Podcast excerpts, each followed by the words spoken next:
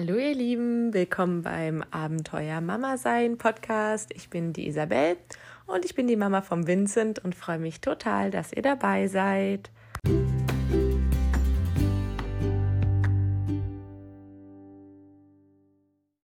Hallo ihr Lieben und herzlich willkommen zu einer neuen Folge im Abenteuer Mama Sein Podcast. Wie schon in der letzten Folge erwähnt, ähm, möchte ich noch nicht über meine Geburt sprechen, sondern erstmal über die Wahl des Geburtsortes und über das Packen der Kliniktasche. Weil ich finde, dass das eigentlich äh, noch in die letzte Folge reingehört hätte, aber die war eh schon so lang geworden, ähm, ja, dass ich dachte, ich mache das nochmal extra. Genau. Ja, beginnen wir mal mit der Wahl des Geburtsortes. Ähm, grundsätzlich hat man ja drei Optionen. Das erste wäre eine Hausgeburt, das heißt, man bringt das Kind zu Hause auf die Welt.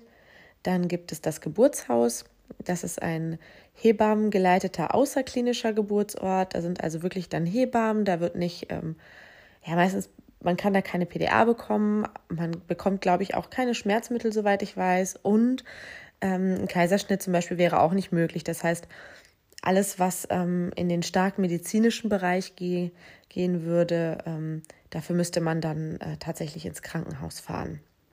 Genau. Ja, und dann gibt es natürlich die ganz normale Geburt im Krankenhaus. Für mich kam nur das Krankenhaus in Frage. Das lag unter anderem daran, dass ich ähm, ein Mensch bin, der schon eine gewisse Sicherheit braucht und ja, so für jedes Problemchen gerne eine Lösung parat hat. Ähm, und ich dachte, dass das wahrscheinlich am ehesten im Krankenhaus der Fall sein wird. Und ähm, so eine Hausgeburt oder auch so eine Geburtshausgeburt habe ich mir persönlich einfach nicht wirklich zugetraut. Also ich hätte schon dann gern dieses Fachpersonal um mich herum, unter anderem halt eben auch die Ärzte, ähm, ja, weil ich halt dachte, vielleicht brauche ich doch Schmerzmittel oder eine PDA, auch wenn ich am Anfang immer gesagt habe, ach, das will ich alles nicht und ich will so natürlich wie möglich und ähm, bloß keine Schmerzmittel bei der Geburt, aber am Ende sah es dann doch wieder ganz anders aus und wurde ja sogar noch ein Kaiserschnitt. Also ich wäre so oder so am Ende im Krankenhaus gelandet. Von daher war die Wahl, ähm, direkt ins Krankenhaus zu gehen, genau die richtige. Ja, bei uns waren damals drei Krankenhäuser, die zur Wahl standen. Die waren alle so in einem Umkreis von 20 bis 30 Minuten Autofahrt. Ähm, das erste hatte unheimlich schlechte ja, Reputation äh, auf der Geburtsstation. Also da hieß es immer, die sind häufig unterbesetzt und tatsächlich auch häufig überbelegt. Ähm, ja, und da war für mich schon klar, da möchte ich gar nicht erst mir irgendwas angucken, da möchte ich auch nicht hin. Dann gab es die Uniklinik in Bonn. Da waren wir ja eh schon äh, ein paar Mal gewesen wegen diesen zusätzlichen Ultraschalluntersuchungen. Aber da wollte ich nicht unbedingt hin, weil das ja dadurch, dass es eine Uniklinik ist, eine Klinik ist, in der vor allen Dingen ähm, ja auch schwierigere Fälle ähm, auf die Welt kommen, also Zwillingsgeburten, Beckenendlagen, ähm, Frühchen. Und ich habe mir gedacht, ich möchte da niemandem unbedingt den Platz klauen, der wirklich dieses Fachpersonal braucht und der vielleicht auch eine Kinderintensivstation braucht, ähm, wenn es nicht bei uns sein muss. Das heißt, alles, was ähm, nach der 37. Schwangerschaftswoche passiert, ähm, damit wäre ich nicht in die Uniklinik in Bonn gefahren ja, entschieden haben wir uns dann für das Marienhospital in Euskirchen. Das ähm, war 20 Minuten von uns zu Hause weg, beziehungsweise ist 20 Minuten von uns zu Hause weg. Und dort kann man dann ab der 37. Schwangerschaftswoche entbinden, weil die halt keine Kinderintensivstation haben und damit für Frühchen nicht ausgerüstet sind. Das Schöne an diesem Krankenhaus war, dass die das Qualitätssiegel babyfreundlich haben. Ja, und was das jetzt genau heißt, ähm, Babyfreundlich, das ist eine Initiative von der WHO und UNICEF. Und da geht es um die Best-Kriterien. Ähm, das wird Krankenhäusern verliehen, die nach diesen Kriterien handeln. Ähm, dabei steht das B für Bindung, das E für Entwicklung und das ST steht dann für Stillen. Und im Grunde genommen sieht das so aus, dass in diesen Kliniken die Förderung der Eltern-Kind-Bindung im Vordergrund steht. Ähm, und dass sehr viel Wert darauf gelegt wird, ähm, dass die Mütter stillen.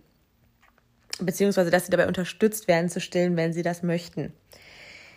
Ja, was gehört alles dazu? Also, wir haben es ähm, zum Beispiel beim Kaiserschnitt erlebt, dass äh, der Kleine sehr, sehr schnell bei mir auf der Brust war. Also die haben sich den wirklich nicht irgendwie ewig lange angeguckt oder so. Die haben ihn rausgeholt, dann hat mein Mann ihn auf den Arm bekommen und dann haben sie ihn mir direkt auf die Brust gelegt. Und dann haben sie ihn quasi von dort beobachtet. Also der wurde jetzt nicht nochmal extra untersucht oder so.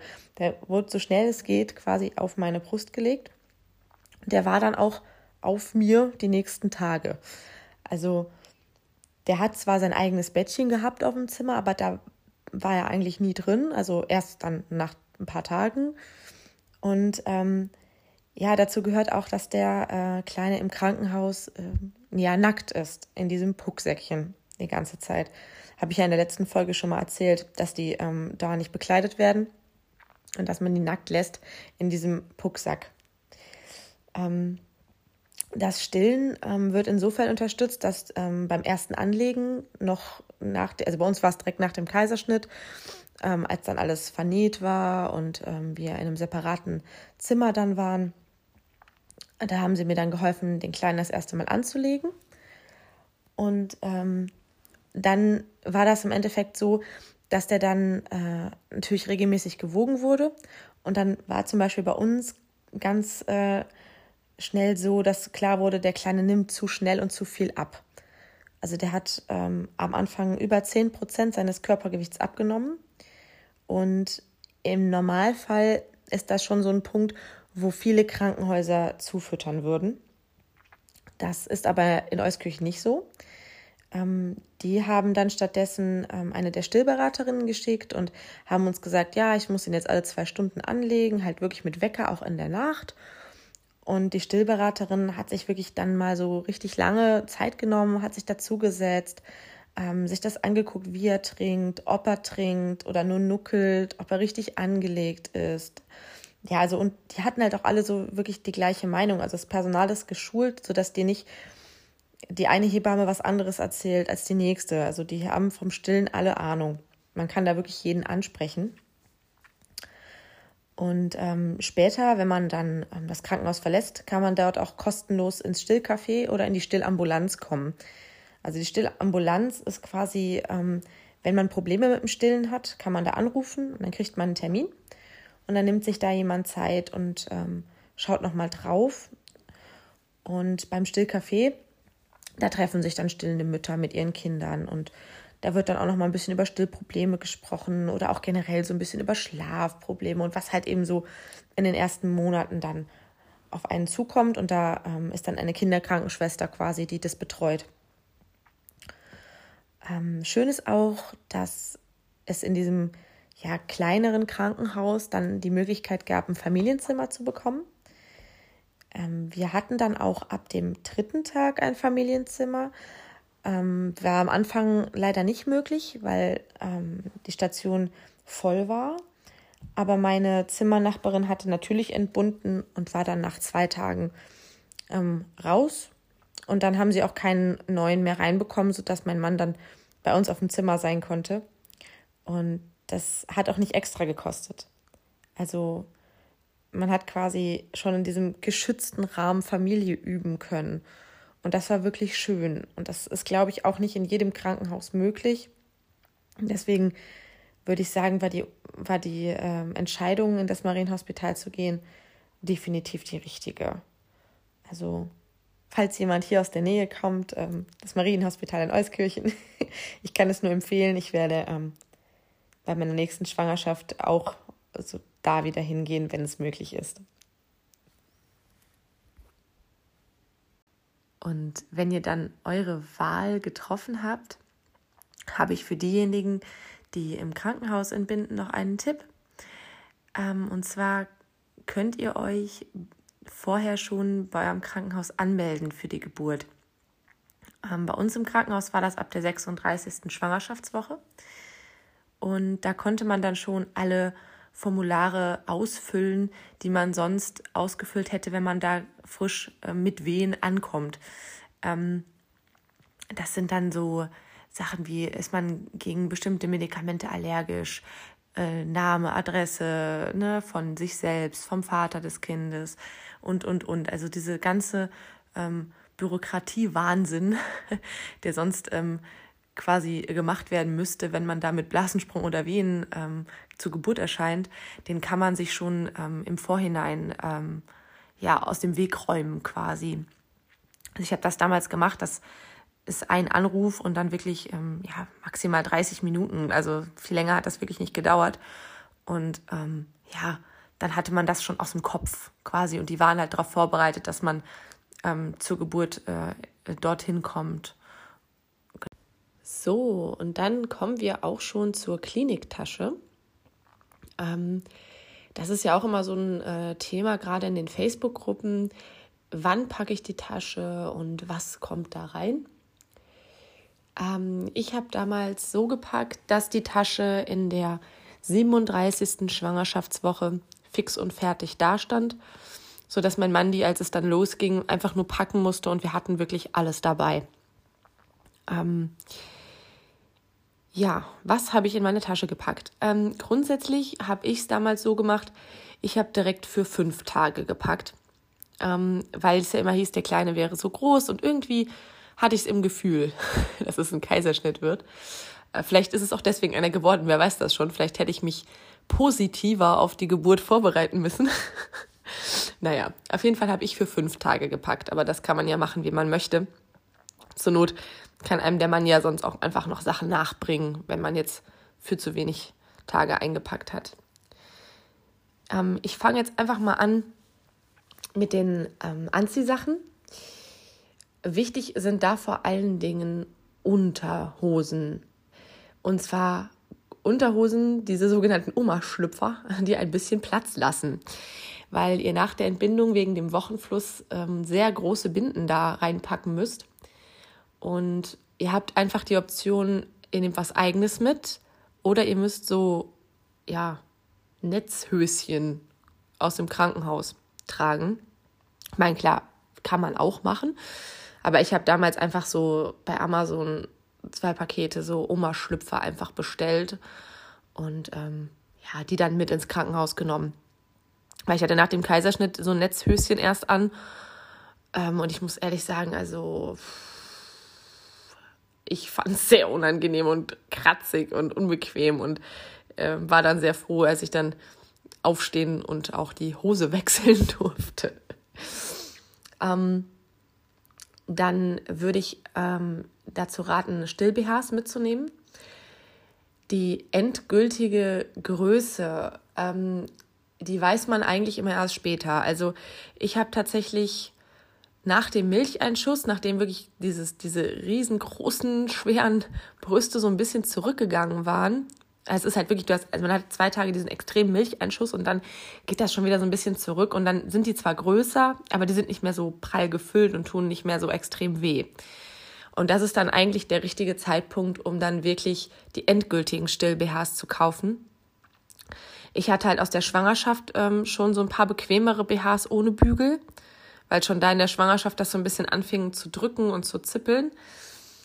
Ähm, ich kann nur empfehlen, es gibt bei Amazon ähm, Still-BHs, die sehen so ein bisschen aus wie so ein Bustier und die sind ähm, für mehrere Größen geeignet. Das sind so, ja, die gehen, glaube ich, von Cup D bis F oder so. Also da, da, das ist wirklich, das sind so graue die ähm, hatte ich die ganze Zeit und die trage ich teilweise heute noch ähm, zum Sport. Ähm, also die kann ich nur empfehlen, dass man die sowas sich vielleicht, die sind noch nicht teuer, dass man sich sowas vielleicht schon mitnimmt ähm, ins Krankenhaus, weil es einfach auch bequemer ist dann. Genau. Dann, ähm, bequeme Anziehsachen. Also macht euch da nicht verrückt. Also ich hatte zwei Schwangerschafts-Jogginghosen mit. Das war auch gut wegen dem Kaiserschnitt, konnte ich zum Beispiel da, wo die Narbe saß, auch ewig lange keine richtigen Jeanshosen tragen. Also selbst als ich wieder in die Jeans reingepasst hätte, konnte ich sie gar nicht anziehen, weil das so gedrückt hat auf der Narbe. Deswegen habe ich auch noch sehr lange nachher meine Schwangerschafts-Jeans äh, getragen. Also ähm, nehmt euch was Bequemes mit unten rum. Ähm, ja, und für obenrum habe ich ähm, eigentlich ja ein paar schwarze Tops und T-Shirts, also so ganz einfache Sachen mitgenommen. Ich habe da jetzt nicht extra Stillkleidung gekauft. Ähm, ich habe zwar sowas zu Hause auch gehabt, aber ich habe davon jetzt nicht unbedingt was mit ins Krankenhaus genommen, weil es ja eigentlich egal ist, ob man Stillkleidung trägt oder nicht. Also wir waren ja hinterher sogar alleine auf dem Zimmer, da hätte ich mich auch nackt hinsetzen können zum Stillen. Ähm, aber auch von einer anderen Frau war es mir jetzt nicht unangenehm. Also man kann es, wie gesagt, für sich selbst entscheiden, ob man das, äh, ob es einem, einem unangenehm ist. Dann kann man Stillkleidung mitnehmen. Ansonsten reichen auch einfache Tops und T-Shirts. Ähm, ein Bademantel. Ich habe damals einen ganz dünnen Bademantel nur mitgenommen. Es war ja noch relativ warm. Würde ich auf jeden Fall machen. Ist ähm, eine bequeme Sache. Und ich hatte so ein Nachthemd mit zum Aufknöpfen. Das war total schön für nachts. Ähm, da konnte man dann vernünftig stillen und man war trotzdem ein bisschen angezogen. Weil, ähm, ja, ich hatte, ich hatte das tatsächlich ähm, erst für die Geburt gekauft. Ich dachte, ich werde da in diesem Nachthemd entbinden. Aber ich habe ja nachher dann im Krankenhaus Hemdchen entbunden. Das heißt also, auch wenn ihr da jetzt, ihr braucht jetzt nicht extra für die Geburt irgendwie Kleidung. Also zur allergrößten Not kriegt ihr da ein OP-Hemdchen und ich war zum Beispiel bis zum bis äh, zur PDA, also bis zum Kreissaal, war ich komplett in meinen Anziehsachen. Also ich habe erst im Kreissaal dann irgendwann ein OP-Hemdchen angehabt und mir wäre es auch hinterher egal gewesen, wenn ich nackig gewesen wäre. Also das äh, spielt hinterher auch keine Rolle. Also für die Geburt selber da würde ich mich gar nicht verrückt machen. Ja. Dann braucht ihr Badelatschen und vielleicht so einfache Hausschuhe. Ähm, Badelatschen, klar, ne, ihr nutzt vielleicht die Dusche nicht alleine und selbst wenn, also, ja, ist es ein Krankenhaus und eine Dusche im Krankenhaus und irgendwie Badelatschen sind da schon ganz nett. ähm, dann würde ich auch ein paar dicke Socken einpacken, weil ich, also ich hatte zum Beispiel nach der Geburt auch oft kalte Füße. Ähm, ja, und dann die üblichen Hygieneartikel, ne? Also Zahnbürste, wenn ihr braucht, Make-up, äh, Duschzeug. Da würde ich vielleicht einfach diese kleinen Fläschchen von DM kaufen, gar nicht diese großen. Ähm, Labello fand ich ganz wichtig. Ich hatte voll die trockenen Lippen nach der Geburt. Ähm, ja, und wenn ihr, also wenn euer Mann tatsächlich auch da bleibt im Krankenhaus ähm, und da duschen möchte, auch für den natürlich dann Duschzeug. Zahnbürste würde ich für ihn auf jeden Fall mitnehmen und Zahnpasta, weil ähm, so eine Entbindung ist ja meistens nicht innerhalb von einer Stunde getan. Also es gibt's auch, aber ne, je nachdem, wenn ihr da nachts ankommt, möchte er vielleicht auch morgens einfach dann die Zähne putzen. Ne? Um, ähm, da würde ich halt auch dran denken. Ja, und auch für den Papa hatte ich dann zum Beispiel Wechselanziehsachen mit, zumindest ein ähm, Set quasi. Ähm, und einmal auch Schlafklamotten, weil wir ja nicht wussten, ob wir nicht vielleicht direkt ein Familienzimmer bekommen. Wichtig ist, wie gesagt, ein Wechselset Anziehsachen. Also, wie gesagt, man weiß nicht, wie lange die Entbindung dauert und vielleicht möchte sich der Mann ja einfach auch frisch anziehen dann. Ähm, was ihr unbedingt bedenken müsst, ihr seid nicht im Hotel, sondern in einem Krankenhaus. Das heißt, ihr werdet Handtücher brauchen. Ähm, die werden nicht gestellt. Wenn ihr Handtücher mitnehmt, dann denkt immer dran, nach der Entbindung ähm, ist der Schambereich hochinfektiös. Also das, was da rauskommt, der Wochenfluss, das ist, ähm, danach müsst ihr euch auch immer nach dem Abwischen die Hände desinfizieren und so und auch nach dem Bindentausch und da solltet ihr vielleicht extra für den Schambereich ein Handtuch einpacken, was ihr dann nicht irgendwie dem Papa gebt oder zum äh, Kopfabrubbeln benutzt, sondern was wirklich nur dafür ist. Dann, das würde ich dann auch zu Hause, solange der Wochenfluss läuft, ähm, so fortführen, dass ihr immer ein extra Handtuch habt dafür. Ja, dann Handy-Ladekabel am besten schon vorher reinpacken und nicht dran denken, oh, ja, wenn wir losfahren, nehmen wir eins mit, sondern pack eins in die Tasche. Dann kannst du es nicht vergessen. War bei uns wirklich gut. Also wir hätten nicht an Ladekabel noch gedacht. Und bei uns ging es ja jetzt nicht so, ja, war jetzt nicht Sturzgeburt ähnlich oder so, aber ne, es war ein Blasensprung und wir waren schon so, oh mein Gott, es geht los und äh, niemand hätte da noch an Ladekabel gedacht. Ne? Deswegen packt am besten schon eins in die Tasche. Ähm, und Verpflegung, äh, für den Papa vor allen Dingen. Wir haben im Krankenhaus zwar Essen bekommen, also ich habe Essen bekommen und habe meinem Mann halt immer so ein bisschen was abgegeben. Als er dann im Familienzimmer war, klar, dann hat er Essensmarken sich einfach gekauft und hat da auch mitgegessen.